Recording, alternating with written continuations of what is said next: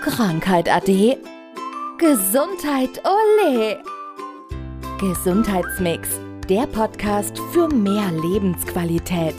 Von und mit der Gesundheitsexpertin Manuela Hartmann.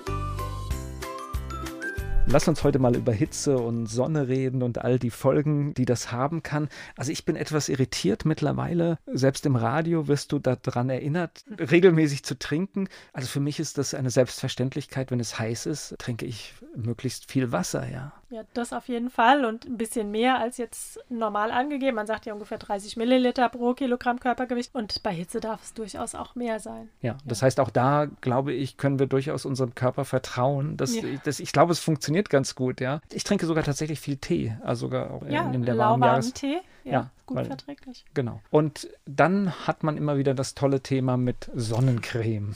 Ja. Das magst du gerne, ne? Ich mag es sehr gerne, genau. Ja, also mir geht es ja eher um das Vitamin D. Grundsätzlich, also bei Sonnencreme kann man eh drüber diskutieren. Da gibt es eben auch qualitative Unterschiede. Was gehört überhaupt in eine Sonnencreme rein und was nicht? Also da sind einfach auch zu viele Mittel drin, in meinen Augen, die definitiv auch nicht an unseren Körper gehören, in unseren Körper reingehören, also eben auch über die Poren. Von daher bin ich da schon mal so wenn überhaupt Sonnencreme, dann mineralische Sonnencreme, aber grundsätzlich auch wirklich dann nur, wenn du den ganzen Tag dich draußen in der Sonne aufhältst. Aber wenn du wirklich nur mal kurz mit dem Hund Gassi gehst oder wenn du ja jetzt einfach mal eine Tasse Kaffee auf dem Balkon trinken willst, dann brauchst du keine Sonnencreme. Also im Gegenteil, dann zieh dich aus, so weit wie es geht und genieße, dass die Sonne da ist und tanke eben dann über deine Haut die Sonnenenergie. Also ich bin zum Beispiel äh, recht empfindlich, das heißt also beim Strandurlaub, das könnte ich nicht machen. Also Nein. wenn du dann den ganzen Tag, das, das würde definitiv, ja, es gibt auch Menschen, die können das so halbwegs. Ich kann es definitiv nicht. Was ich aber festgestellt habe, ist, seit ich mich um meinen Vitamin D-Spiegel kümmere,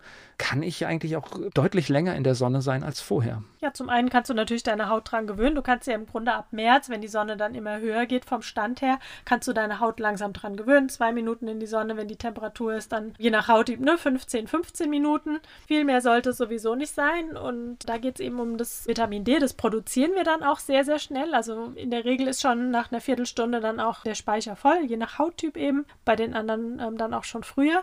Und dann dürfen wir uns ja auch eincremen oder anziehen oder in den Schatten gehen. Aber es geht halt eben darum, dass wir entsprechend erstmal produzieren. Und das machen wir eben nicht, wenn wir direkt morgens, bevor wir aus dem Haus gehen, uns Sonnenschutz auftragen, 30er, 50er und ja, uns dann damit draußen aufhalten, weil dann produzieren wir gar kein Vitamin D. Und ich glaube, es lohnt sich wirklich auf die Bestandteile zu schauen, weil es gibt da, glaube ich, ganz, ganz große Unterschiede bei den Produkten. Ja, also es ist natürlich sehr, sehr viel Chemie drin und wie gesagt, das sind eben Dinge, die gehören nicht unbedingt in unseren Körper. Also da dürfen wir auch immer noch mal wieder schauen, was generell in Kosmetikprodukten drin. Also da empfehle ich auch eher auf natürliche Produkte zu gehen und die gibt es tatsächlich auch und es gibt auch da qualitativ hochwertige, dass du eben nicht mehr so einen weißen Film auf der Haut hast, wie das früher war bei Sonnencremes. Also da gibt es mittlerweile auch wirklich welche mit guten Düften also du darfst mich gerne ansprechen, wenn du da ja Empfehlungen haben möchtest, aber da gibt es wirklich mittlerweile sehr, sehr gute Produkte. Es gibt ja viele Formen von Allergien und jetzt reden wir mal über eine, die besonders in der warmen Jahreszeit auch vorkommt. Das ist die Sonnenallergie. Was passiert da?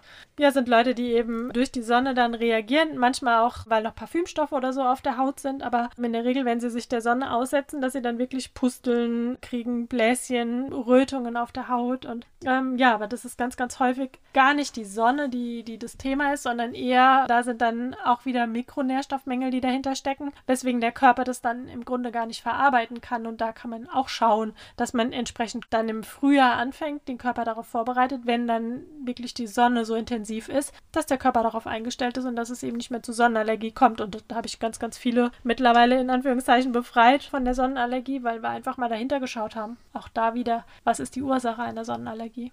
Aber das ist natürlich eine besonders missliche Geschichte, weil im Sommer möchtest du rausgehen und dann passiert sowas. Und was fehlt da? Ist es bei jedem anders oder, oder gibt es da immer immer dieselben Stoffe, die fehlen. Ganz kurz erst einmal, es ist ja auch ein Teufelskreis, ne? Wenn du jetzt eine Sonnenallergie hast im Sommer, du willst draußen, dann kriegst du aber eine Sonnenallergie, dann, das heißt, du gehst dann ja gar nicht mehr raus. Also irgendwann meidest du ja auch die genau. Sonne. Ja, und dann hast du das Problem, genau. Und oft sind eben Nährstoffmängel, die dahinter stecken. Also es ist häufig Vitamin D tatsächlich, was auch fehlt. Also was dann wirklich auch ich im Blut nachweisen kann, dass viel, viel zu wenig Vitamin D da ist. Und ganz, ganz häufig aber auch Vitamin B12, um überhaupt das Histamin, was ausgeschüttet wird, zu binden. Also das ist sehr, sehr häufig noch. Und auch Magnesiummangel, der dahinter steckt. Und wenn du allein schon schon diese Kombination entsprechend dann nach Beratung und, und individueller Dosierung gibst. Und dann kann man eben schauen, dass der Körper immer mehr dann sich der Sonne wieder annähert und dass die Leute dann auch wirklich die Sonne wieder genießen können, weil für viele ist es ja einfach ein Frust, auch nicht raus zu können, beziehungsweise wenn sie draußen sind, dann eben ja direkt mit einem Juckreiz empfangen zu werden. Naja, es ist, glaube ich, ja das Normalste, dass du im Sommer gerne raus möchtest. Und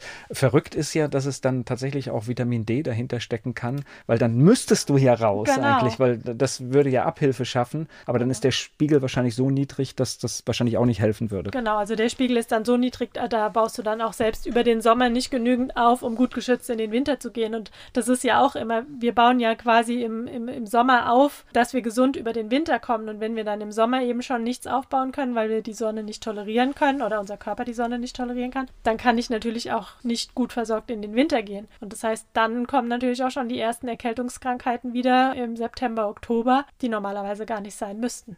Und dadurch, dass wir ja kaum, also wir haben ja gar nicht so viel Gelegenheit, Vitamin D zu bilden. Und dadurch ja. wird es wahrscheinlich auch immer noch, also weil es taucht ja häufig auf, das Problem. Und das hat wahrscheinlich damit auch zu tun.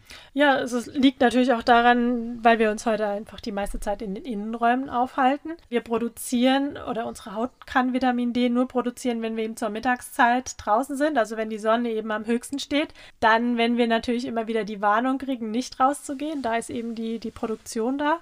Dann, wie gesagt, ungeschützt geschützt in die Sonne und das sind eben alles so Dinge und viele machen es gar nicht mehr. Dann gibt es teilweise auch Medikamente, die dann Vitamin D wieder entziehen und es gibt Personen, die einfach Vitamin D nicht so gut produzieren können. Also da muss man dann auch immer wieder dahinter schauen. Und viele gehen ja immer gerne dann den schnellen Weg, wenn man jetzt so eine Sonnenallergie hat und versucht, das möglichst natürlich, möglichst sanft mhm. wegzubekommen. Wie lange braucht man da? Wie gesagt, ich gehe das Ganze im Frühjahr im Grunde an, dass wenn dann wirklich der, der große Sommer kommt, dass bis dahin dann gar keine Allergie mehr da ist. Das heißt, für 2024, die Menschen sollen frühzeitig kommen, genau. wenn sie das Problem haben, weil jetzt genau. ist dann wahrscheinlich, ist wahrscheinlich rum, bis man es im Griff hat. Ja. Na, jetzt ist es rum, weil der Sommer ja quasi jetzt schon fast durch ist. Und aber genau, für 2024, genauso wie mit Allergien, ne? Wenn irgendwelche Allergien da sind, also jetzt Heuschnupfen oder sonst irgendwas, da fängst du im, am besten auch dann schon ab Herbst an, das Ganze vorzubereiten, dass eben der Frühjahr dann im Folgejahr nicht so stark wird. Und so kannst du das da auch machen. Das war Gesundheitsmix, der Podcast für mehr Lebensqualität. Von und mit der Gesundheitsexpertin Manuela Hartmann. Die im Podcast dargestellten Inhalte dienen ausschließlich der allgemeinen Information. Sie stellen keine Empfehlung oder Bewerbung der beschriebenen oder erwähnten diagnostischen Methoden oder Behandlungen dar und ersetzen keinesfalls die Beratung durch Therapeuten. Bitte wenden Sie sich bei gesundheitlichen Fragen oder Beschwerden immer an die Therapeutin oder den Therapeuten Ihres Vertrauens.